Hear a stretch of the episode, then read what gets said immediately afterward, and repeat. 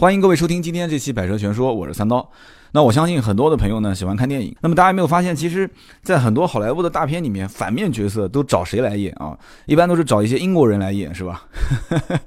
我不知道大家有没有想过这个问题啊？然后反派角色呢，有的时候反过来看，比正面的那些角色更有魅力啊。反派角色有的时候你你记不住正面人物形象是什么样，但是那个反面角色呢，大家会哎印象很深啊。有的时候有人会想说，反派人物呢，一般正常他都是会啊很有野心，对吧？要不就统治地球，要不就是颠覆。啊，什么传统的一些什么什么事，所以呢，反派人物有野心。那么另外一个呢，反派人物他既然敢去做这种事情，他一定是有实力的，对吧？然后反派人物的态度非常明确啊，我是不达目的不罢休。所以呢，反派人物有的时候反而更加的迷人啊。今天这期节目我们在聊一款车，那有人讲豪华车当中的反派人物是谁啊？我觉得你看啊，英国啊，对吧？然后反派有野心，要有实力，然后同时他是过来搅局的，是吧？这个时候让我们想到现在刚刚上市的一款车型，叫做捷豹的 F Pace 啊。捷豹呢，我们也合作过很多次了，大家也知道，之前捷豹推了一个理念叫做 AOP，对吧？叫做这个性能美学。捷豹有的时候打的这张牌，跟现在传统的 SUV 车型啊所追求的，比方说要大啊，要空间，要奢华，要动力，要性能，就很多的这些大家都在拼一些数据嘛，它反而不是走这样的一个路线啊。当然了，捷豹本身是做。跑车啊，做跑车出名的这样的一家公司，而且捷豹本身做轻量化，大家也都知道，都是非常非常有名的。捷豹其实在铝合金的这种材质的使用上面，应该是在整个的所有汽车行业里面都是非常靠前的。捷豹目前一共有三款啊，使用他们官方称叫做智能全铝框架车身。那么这套系统呢，其实上身之后，整个车子会变得非常的轻盈啊。大家知道，车辆其实在减轻它的重量，轻量化方面是每一个车厂都想做的，所以大量的使用铝合金的。这个材质啊，让这个车辆会变得更加的高灵活度、轻量化，是它的一个特点。那么捷豹一共有将近十五年的时间，都是在致力于去研发、研究这个铝制行业，这当中在车身的应用领域里面的这样的一些技术成果。所以呢，全新的马上会看到的啊，捷豹的 XF 啊，包括现在已经上市的捷豹的 XE，以及现在刚刚开售的捷豹的 F Pace，这三款都是用的捷豹的全铝框架车身的最新款的车型。那么这一款的捷豹的 F Pace 呢，用他们家族的话讲，叫做跑车型的 SUV。的确也是，其实我第一眼看到捷豹 F F Pace 的时候，我觉得前脸的这种大嘴的造型，然后呢，这种啊小眯眯眼，就是非常有神的这两个大灯。其实正面就给人一个很霸气的这种感觉啊，走到侧面的时候，你会发现它车身有很多的一些设计元素啊。你特别是站在那种侧尾部的时候，你会看到后面的那个 F Pace 的尾灯，你会知道它其实很多的元素都是借鉴于他们家最经典的那个 F Type 的车型啊，那个跑车。那所以呢，这个车你走进它之后，你会发现四个大的轮毂，十九寸的就很震撼啊。这车你要远了看，你会发现，哎，这车子看上去挺霸气的，而且车身的肌肉感、线条感非常强。那走近了以后，你会发现轮毂很大。那你想。啊，十九寸的轮毂，再加上三点零 T 的高低功率，两个版本都是四驱的，这个车子基本上应付各种各样的路况啊，包括跑高速的时候就会相当相当的稳。其实我觉得十九寸的轮毂已经非常不错了啊，但是可能现在有一些人需要一些个性化的定制啊，觉得说有没有二十的、二十一寸的或者二十二寸的轮毂？大家知道揽胜的最顶配的车型啊，三百二十九万八的巅峰创世加长版，官方标配才二十一寸轮毂，但是这个捷豹的 F Pace 官方竟然可以啊选装到二十二寸轮毂。大家应该可以想象啊，二十二寸轮毂一上这个车，就整个车子的一个离地间隙啊，包括整个车子停在那个地方，感觉就像又高了一个级别的车型一样，就是就是四个轮毂只要一换，车子整个感觉就完全不一样了啊，就变得更加的大，更加的霸气一些。所以这个车子我估计，如果有一些个性化选装的人，可能在换轮毂这方面会是作为首选。这车呢，我当时在 4S 店试驾的是 2.0T 的入门版啊，就是都市尊享版。这款 2.0T 的都市尊享版的官方报价也不高啊，五十四点八万。价格我觉得定的也算比较实惠啊。那么再往上走的话，你如果喜欢运动版 R Sport 这个版本的话，R Sport 报价是六十二万八。那么这两个就是二点零 T 的，再往上你就可以上到三点零 T 的三百四十匹马力的版本啊，六十九万八，不到七十。但是你要再往上买到这个高性能版的机械增压三百八十一匹马力的，对不起，那价格可能就要贵很多了，起步是八十四万八。再往上的高性能首发限量版啊，就是八十九万八，就基本上你看你选择的这个面也是比较多啊，一共是从二点零 T 到三点零 T，一共是五款，也就是说在一百万以内啊，一百万以内五十万往上走的这个客户群体。其实捷豹给你提供的是一个什么样的选择呢？就是一个来自英国的纯正的，对吧？跑车家族血统的这样的一个品牌。然后我现在全球首发，啊，历史上也是唯一，也是第一辆 SUV 车型。你喜不喜欢？喜欢就去买单，对吧？不喜欢的话，你可以看一看，毕竟给你多一个选择。那么这个车呢，我从它的整个内饰做工来看的话，还算非常精致啊。你一开门坐进去之后，你会发现。那很居家，很居家，你懂我的意思啊？非常的居家，到处都是一些软质的材料。然后中控呢是一个十点二寸屏，正前方呢是一个十二点三寸的这个液晶仪表台。这个液液晶仪表盘其实显示的功能还是蛮多的，而且大家如果在切换的过程中会发现，这个整个在打火的过程当中，它本身不是可以有四种模式给你选嘛？如果你要选成运动模式，整个它会把呃原来的这个时速表变成一个转速表。大家知道现在很多的车在啊突出它的跑车性能的时候，它会把转速作为一个主显示屏，然后呢相应的一些性能啊。多功能方向盘上面都会去进行一些切换，所以呢，不管是它的主显示屏十二点三英寸，还是旁边的这个中控台的显示屏十点二英寸，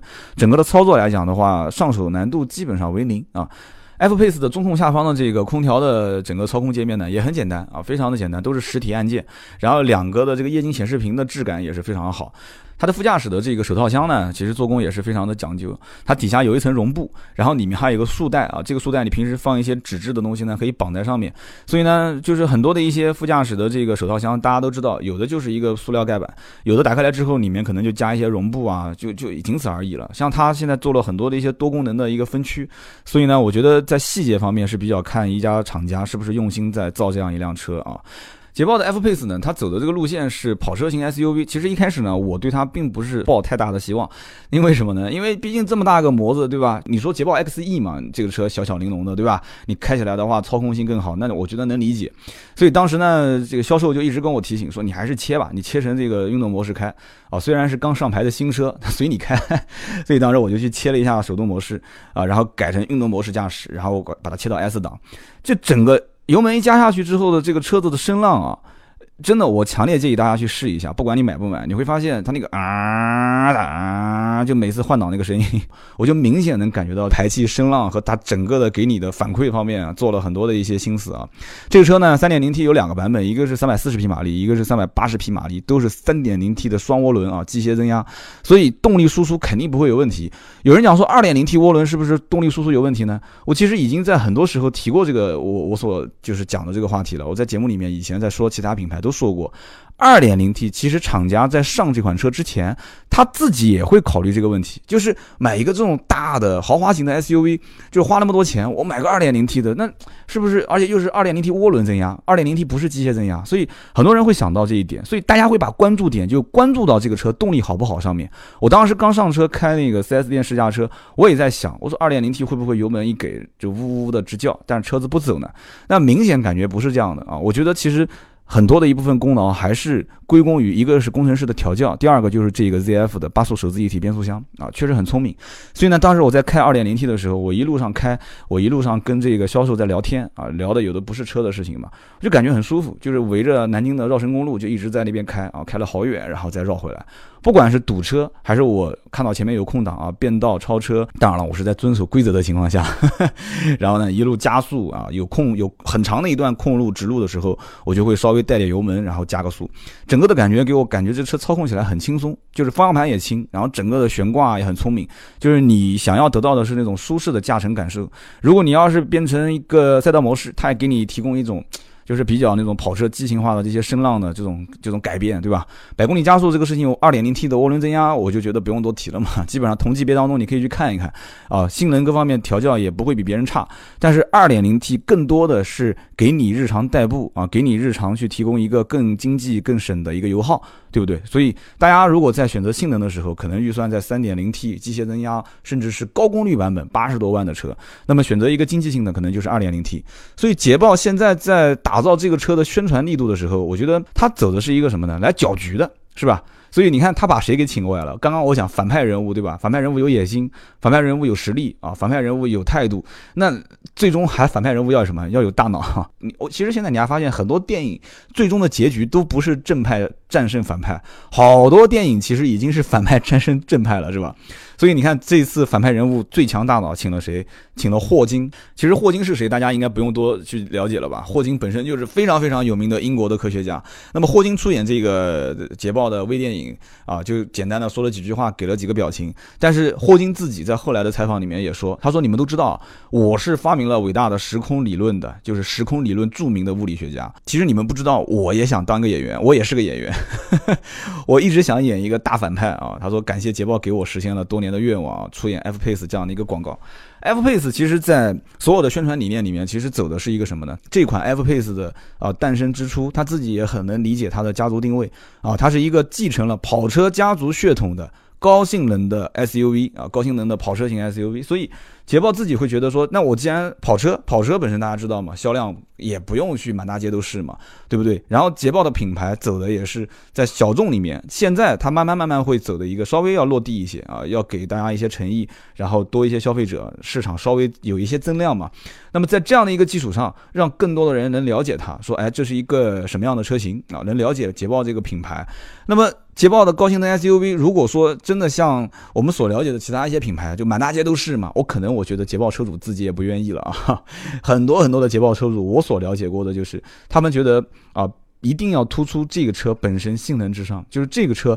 一定要在性能上不要让我失望。捷豹本身自己做的就是全铝车身嘛，就是很多轻量化的一些技术，再加上跑车的这个元素，跑车很多的一些，不管是整个车身设计、分组系数，还是它的涡轮增压发动机，还是它的机械增压发动机，还是它的调教性能，你不要让我失望。对吧？你的设计我一眼就能看到，你也不要让我失望。然后同时呢，你再让我看到一辆这个车的实用性，就是说你能把 SUV 这个车型造到你继承了家族里面的这些血液，就是运动的血液。然后你在不管是前排、后排、后备箱功能性方面，你不要给我一个非常非常简陋的车。那我觉得你的定价合适啊，有一定的这个所谓的性价比是打双引号的。那我觉得我愿意刷这个卡，我愿意去消费你这个车。所以呢，这辆车我分析将来的买它的群体还真不一定是。买入门款，就像我曾经判断这个捷豹 XE 的时候，当时我觉得可能低配的两款车型里面买的人更多，但是结果买的最多的是最高配的那个车型，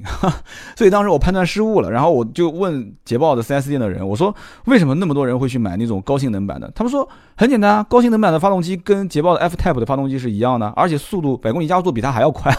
百公里加速比 F Type 还要快。然后呢，又省了那么多钱，又是一辆三厢轿车，这车平时买个菜带个布啊，带着老婆孩子出门都很合适，然后自己平时开开也合适。所以直到我卖了第一辆捷豹的这个 XE 的时候，我才发现这件事情还真的是存在的，而且是普遍存在的。啊，找我买捷豹 XE 的这个人，首先他当时也问了宝马，他也问了奔驰，也问了很多的一些车，但是最终他就是觉得说，哎，他说你觉得我适不适合开捷豹的这个品牌？他没有问我适不适合开捷豹的这款车，而是问我适不适合开捷豹的这个品牌。我说你觉得哪方面适合和不适合呢？他说我问了我家里面的人，家里面人说捷豹的车很漂亮，而且呢相对来讲，他说捷豹车很低调。我不知道他是怎么定义低调的啊。现在可能很多人也觉得，在高端的豪华品牌的整个的定位开始啊走平民化的时候，很多车的价格开始逐渐的往下降，对吧？BBA 基本上已经是老百姓经常能见到的街车了。所以你像类似于捷豹这样的品牌，以前它是艺术品嘛，我一直在讲，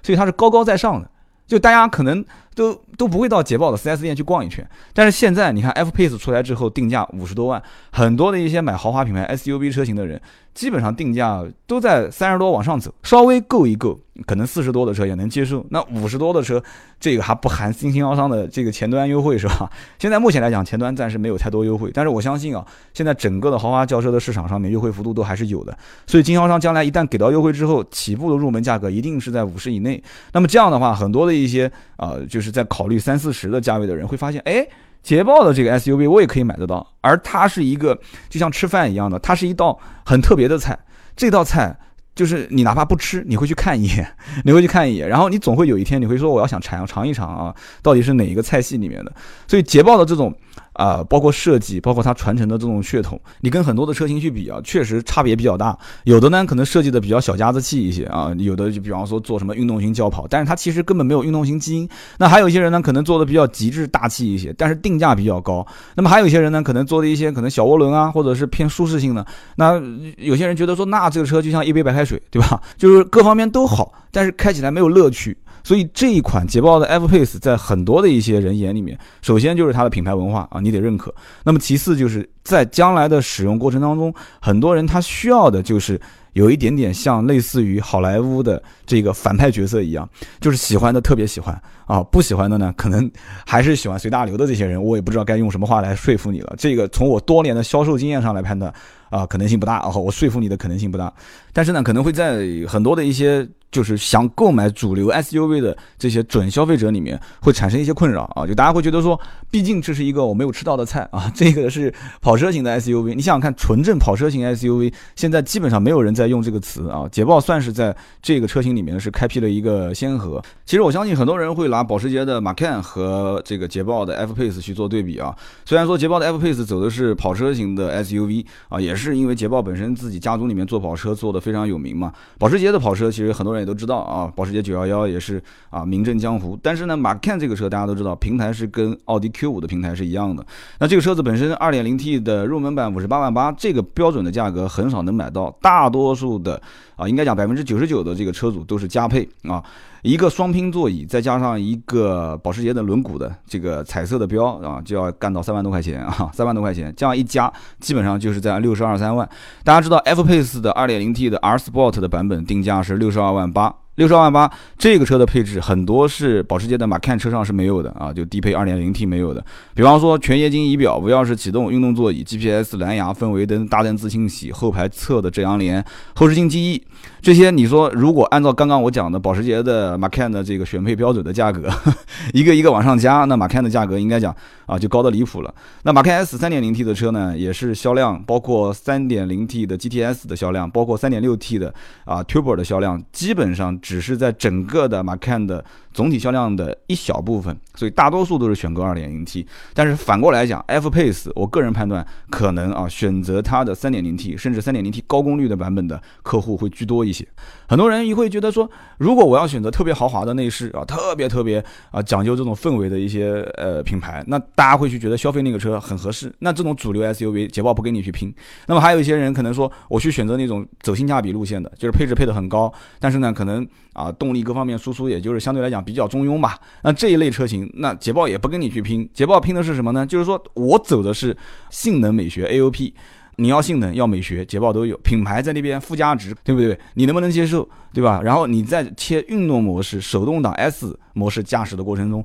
你去听听它的排气跟声浪。我相信啊，我当时开的还是一辆 2.0T 的涡轮。如果你将来要能试驾到这个机械增压的 3.0T 高功版的，那我相信一定是比我听到的这个排气的声浪更加的好听啊。所以我强烈建议大家去试这款车。这款车呢，F Pace，我不管大家将来选择的是这个八十多万的 3.0T 高功版本，还是说选择 2.0T 涡轮增压的版本，凡是在五十到一百万的这种车型选择里面，你仔细想想看，有。多少车可以选啊？除了奔驰、宝马、奥迪这些可能就是大街上经常看到的这些街车以外，可能真正在豪华品牌就在网上拔一个档次的品牌里面能看到的车并不多。虽然现在超豪华品牌都在做 SUV，但是不用担心啊，选择的面越广越好嘛，对不对？对于消费者来讲是件好事，不是一件坏事。而且随着将来的竞争更加激烈，每一个车型它才第一代嘛，你不要着急嘛，慢慢来。将来一代一代的更新换代的时候啊，我倒不希望说动力各方面大家在做这个马力的竞争，对吧？你多少匹，我比你还多；你多少匹，我比你还多。其实我真的不希望将来的豪华 SUV 陷入到一个马力战争里面啊，而是把这个车做得更精致，然后做的呢更舒适，然后同时这个车还能给我提供一些，你比方说像像这个捷豹的 F Pace，它本身就是有啊，就是跑车基因的这样的一个运动型 SUV，那你就给我一些运动的这种感觉，比方说声浪啊，比方说你换挡的这种。啊快速的响应啊，比方说你在整个加速过程中，你能给我感觉到动力呼之即来啊，叫呼之即去，我想要让你来就来，想要让你走就走，这些是所有的人对于这种运动型 SUV 的一个，我个人觉得啊，应该是一个共同的需求点。所以我觉得呢，五十到一百这个区间选择 SUV 的这个车型的人群啊，应该去可以把这个刚上市的 F Pace 试一下。毕竟在这个级别里面，你可试的车型并不多，对吧？这种车型我刚刚也讲了，它是一个特立独行的品牌，然后走的这种角色呢，也是过来搅局的角色。传统的街车，我相信很多人在已经花费到五十到一百这个阶段，可能大多数人啊就。总归是希望一些个性，特别是越年轻的这个消费者越希望有个性。现在大家也知道，这种豪车的 SUV 消费群体开始越来越年轻化，所以呢，这期节目呢是我跟捷豹官方合作的一期节目，也是希望捷豹的这款 F Pace 大卖。那么大家听到节目的朋友，如果确实在这个级别里面有购车预算的呢，可以找就近的捷豹的这个 4S 店进行一次试驾啊。三刀应该说的不会有错的啊，我的这个驾驶感受应该就会是你的一个实际的驾驶体验。同时呢，这个捷豹 F Pace 的试驾的视频。啊，我们近期也会推出，或大家可以关注我们的新浪微博官方的百车全说，你搜一下啊，官方微博，同时优酷也可以搜百车全说，看到我们的这个优酷视频。这期节目呢，应该在一周左右，我们的视频可以上线。好的，欢迎大家收听今天这一期，欢迎大家收听今天这一期，欢迎大家收听今天这一期，欢迎大。